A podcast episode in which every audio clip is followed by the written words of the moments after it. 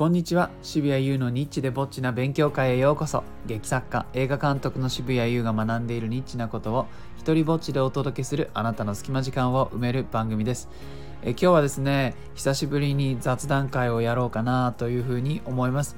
まあ、なんか雑談会っていう名前じゃない名前をね付けられたらなと思うんですよね。何ていうのかな。こういろんな話が詰まってるよっていうこう当たりも外れも両方入ってるっていう意味でね福袋会とかね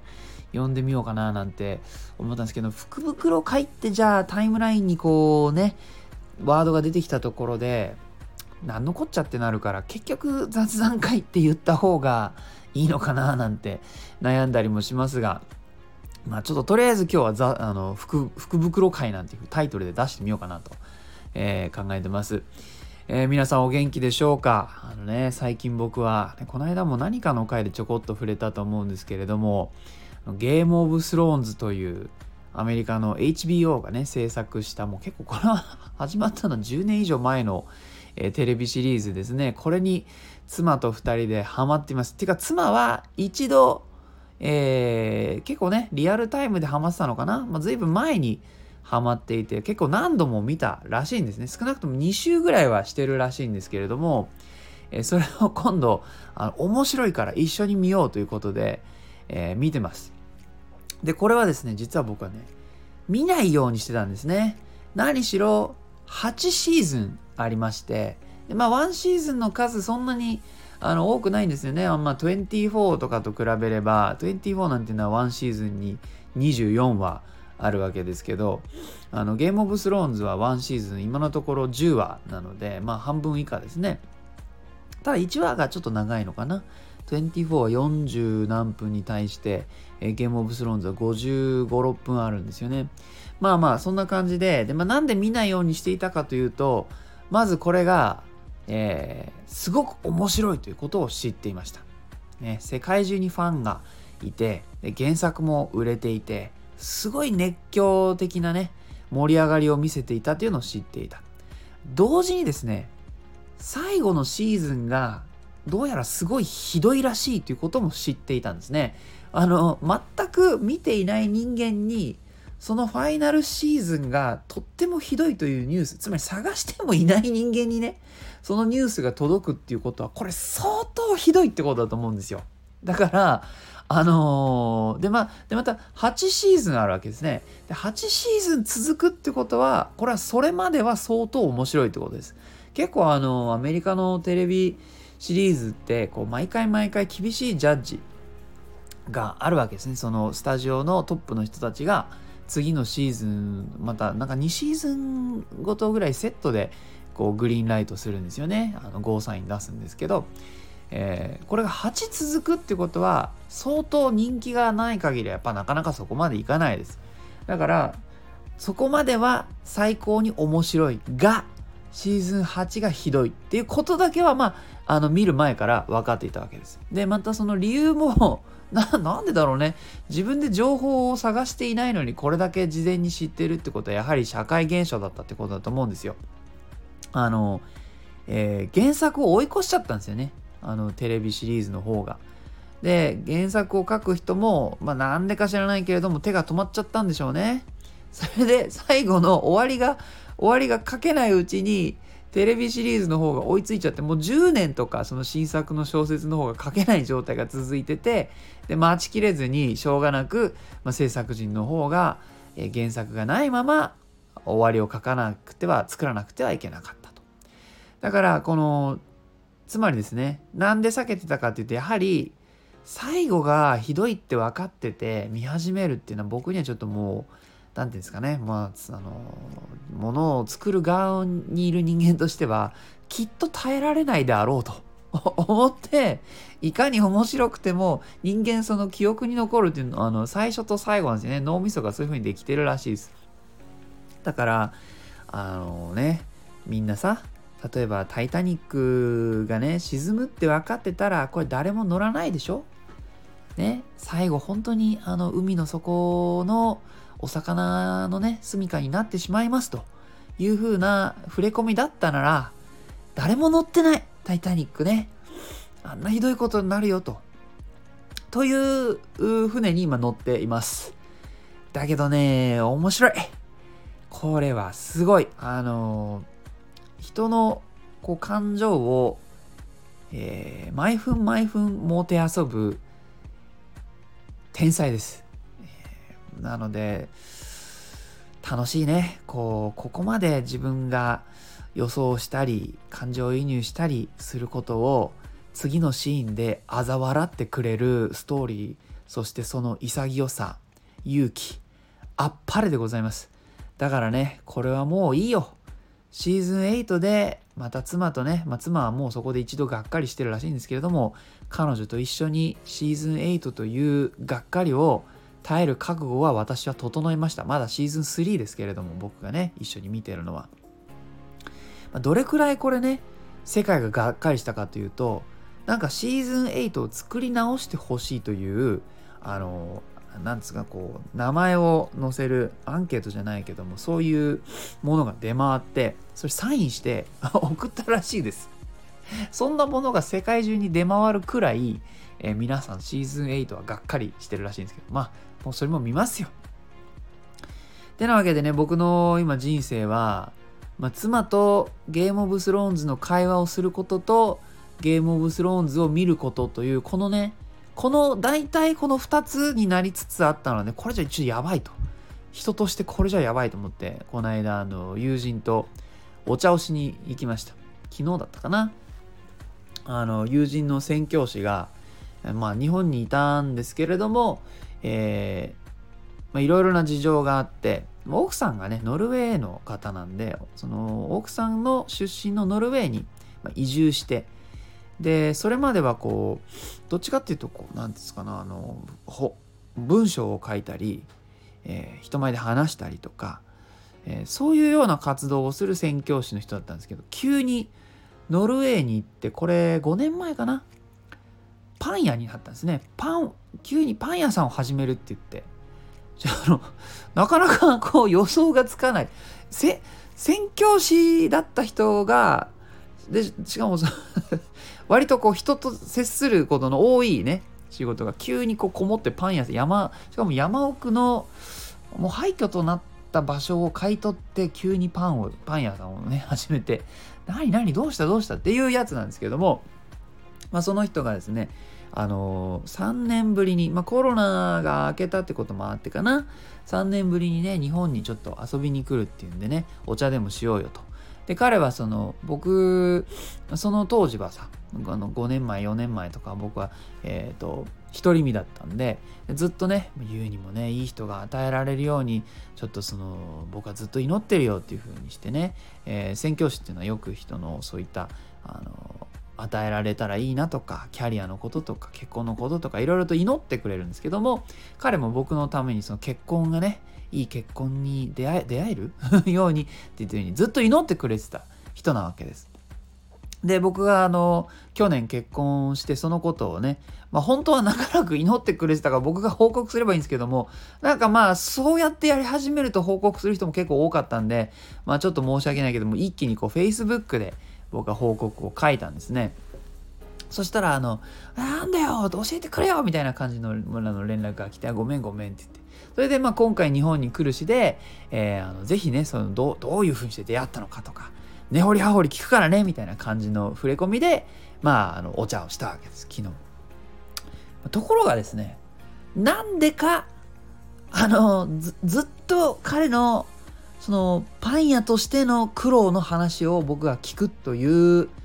流れになりまして、あなんか俺 ちょっとまあなんかすごく自分が話すつもりで言ったわけではないにしてもなんか一通りさらっと僕の流れをえっ、ー、とあの聞いた後なんでかもうその話は朝から晩までパンを焼くことの大変さコロナ禍になって、えー、イースト菌が買えなくなったこととかあのでもそのおかげで、えー、ね、ノルウェー人ってどうやらあまり外食をそもそもしない文化らしいんですが少なくともね彼が住んでる地域では、えー、それなんでパンがすごい売れてコロナのおかげで自分たちのお店が認知されたことでしたとかね、まあ、でも同時にあまりの疲れにもう朝から晩までそのパンを焼くあまりの疲れにその人間家に帰ってきてその疲れてるとただ本当に壁をぼーっと眺めるようになるんだねとかねそれとかストレスでストレスでもうトイレに入って一人になると泣いちゃうらしいんですよ。ね、それでこう例えばラジオパンを焼いてる最中もラジオ聴いてたらしいんですけどラジオでちょっとでも優しい音楽が流れたりとか賛美歌がかかると、まあ、泣いちゃうと。もうそういう精神状態にあのあんまストレスのせいでなっていたっていうような話ですね。おやおや俺の僕の結婚の話はもう終わりかいっていうね。あのそうだな。まあ、91ぐらい。9対1で、えー、9がパン。1が、えー、僕の結婚っていう感じの割合のね、えー、お茶を過ごして、まあいいんだけど、いいんだけど、もうちょっと俺も話したかったなと。で、あの、この、これを経て、ちょっと自分がね、思ったことは、これが自分の残念なところだなと思ったんですけどもなんかなんか次はちょっと一回パスしようかなって思っちゃったんですよねここが僕が人としてちょっと未熟なところですね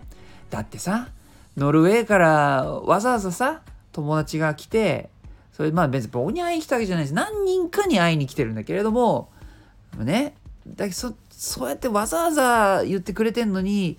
なんかもうちょっと次はいいかなって思っちゃうっていうあたりが僕のね人としてのこう未熟さというか、ね、ここがあの妻と僕のね人間のこう違いですよ。なんていうかねこれこれですよね。あの人に好かれるかそうじゃないかとか人を好きでいるかそうじゃないかとかっていうのがうん結婚してなかったらねここ多分俺反省してないと思うんですけども妻の人付き合いのあれを見てるとあここら辺だな何ていうか彼女に友達がいて僕にあのね友達が片手で数えるぐらいしかいないのここら辺だなっていうふうに思うんですよね。まあ未熟です。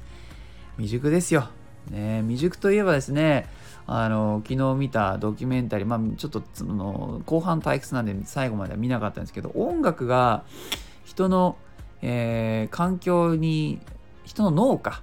脳みそにとってどういうふうにいいかっていうのをこうまとめたドキュメンタリーがあって、えー、で赤ちゃんに音楽を聴かせるっていう実験をやってる国がどこだったかな。もう本当いろんな国を飛んで回るドキュメンタリーだったんです。フランスかカナダかのどっちかだったんですけど。あフランスかな？まあそれでね、えー 人間の脳にその生まれてから脳みそにいいってことはもう大体分かってると。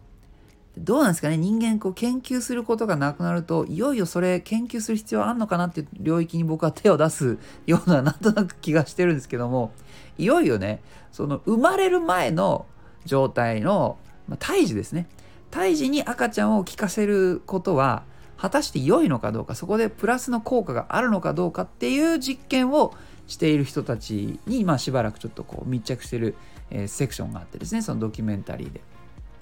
でどうやってやるのかなと思って見ててで、まあね、自分の予想としてはこうお腹の上からなんかねその機械をこう当てて、えー、そこから音楽を流してと。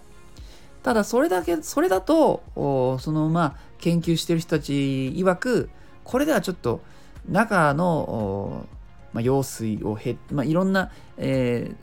あ音楽とその胎児との間に、まあ、いろんなその障害があるから、えー、これ音楽を直接聴かせたことにはならない。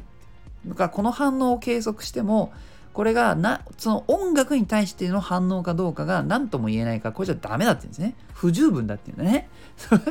それで、えー、彼らが開発開発したなんかスピーカーがあってまあ本当にこれはもう女性器にの中に入れてしまうスピーカーなんですね。でそれをそこから音楽を流せるものを私たちは開発しましたって言ってこうまあ僕としてはだいぶ違和感のあるえそれ必要？それ それそれやる必要ありますみたいなふうにちょっとやっぱどうしても思っちゃうんですけども彼らは、まあ、それをね長年かけて開発しましたってってこうあの嬉しそうに言って。であのそれをまあどうやらえー、まずそこをまさかそのそこをま丸々見せないんですよ。その、えーと、映ってるえ赤ちゃんの顔聞いている赤ちゃんの顔とかを見せてくれるんだけれどもまあ実際に、えー、中に入れてで、えー、音楽を流すというのをやるんですね。そうすると、まあ、胎児のあの頭の近くで音楽が鳴るんですね。で実際に聞いている赤ちゃんのその、まあ、エコーのような映像を見ててそうすとそのあの口をねパクパクさせたり確かに反応するんです。でそれは、えーと、生まれてから数ヶ月経たないとしないような、えー、リアクションだそうなんですね。でそれを音楽を聴かせるともうお腹の中にいる時でもその反応をすると。ただねなんか俺の 映像を見てる感じでは単純にうるさがってるようにしか見えなくて だってさ頭の 頭のすぐ近くでクラシック鳴らされてもって感じしない？それはあのじゃあそれ大人でも嫌でしょ？なんかその なんか頭蓋骨のすぐ近くでさクラシック音楽をそれなりの音量で鳴らされたら俺は嫌だよ。ね。だからこれはなんかすごくこれがこう大きな、えー、発見のようにさ喋ってるんだけどもなんか脳波が違うだから反応の仕方がね普通の音を鳴らすのと音楽を鳴らすのとではどうやら違ったらしいんだけれどもまあそりゃ違うだろうよと思いましたけどねまあそんなわけでこう環境が大事っていう話に、えー、なっていくようでしたその音楽を聴いていくことはあの宿題をやるのと結局同じぐらいの効果があるみたいなことにつなげていくための一番スタートのね地点としてそんな話を紹介してくれるんですけどね。えー、そうやってね、あの、まあ、いろんなことをいろんなことを見て僕も自分の環境を整えるようにしてねまあじゃあこれを、えー、最後の話にしようかな。あの環境を整えることで、え目的達成に近づくっていうのはねちょこちょこ聞くお話だと思います。で今僕はそのただ僕って目標がその仕上げなきゃいけないものの内容っていうのがまあまあ変わるんですよね。それが映画だったり、舞台だったり、あるいは今はね、その自分の舞台を英語にしようとしてるので、今度は翻訳ですよね。なので、その大きな意味でのフィールドは同じなんだけれども、アウトプットが、ちょこちょこ違うわけです。なので、じゃあそのそのためにいちいちこう、え、自分のいる場所を変えるってことはできないので、え、自分に入ってくる情報の質だとか、え、それを変えることはできますよね。で今英語でしかも言葉のそのつながり方が脳脳みその中で、えー、もうちょっと自由なつながり方をする必要がある、えー、から今ねその環境として毎日英語の詩が届くようにしてるんですね。あのアメリカにあるあの Academy of American Poets っていうグループがあるんですけどもそこのニュースレターにあの登録すると毎日あの詩が1個現代の詩人かなの詩が1個届くようになってて、まあ、それを毎朝見ることで頭をその英語のしかも詩っぽく考える英語の脳にちょっとスイッチが入るようにしてるんですね。でそれをやってからあの英語の翻訳の方に行くとやっぱり入りやすいしその何ですかね、えー、この単語だからこの英語っていう風に英語と日本語をその1対1のねなんかレイシオで翻訳するではなく何かひらめきが入ったような意味としてはこう言ってるからこういうふうに訳そうっていうちょっともうちょっとある意味でぼやけたあの翻訳のアイディアが浮かぶように今環境をね変えています。まあ、そんなこんなで、えー、渋谷優あの今週も頑張っていこうと思います。えー、っと、いいなと思ったらハートマークをタップしたり、フォローしてください。Twitter もやってるのでね、よかったらそちらもチェックしてください。えー、渋谷優による生きる力をテーマにした戯曲集、底なしこの大冒険、狼少年立花は、えー、大型書店とか Amazon で好評発売中です。そしてですね、このスタイフでも皆さん自由に使って OK で使用許可とか上演料不要の一人芝居コレクション、モノローグ集穴、そして第2弾となる、えー、狭間も Amazon に並んでます、えー、これらの書籍のサイン本は僕のオンラインショップ渋々屋でも取り扱ってます。詳細は概要欄をチェックしてください。では、渋谷優でした。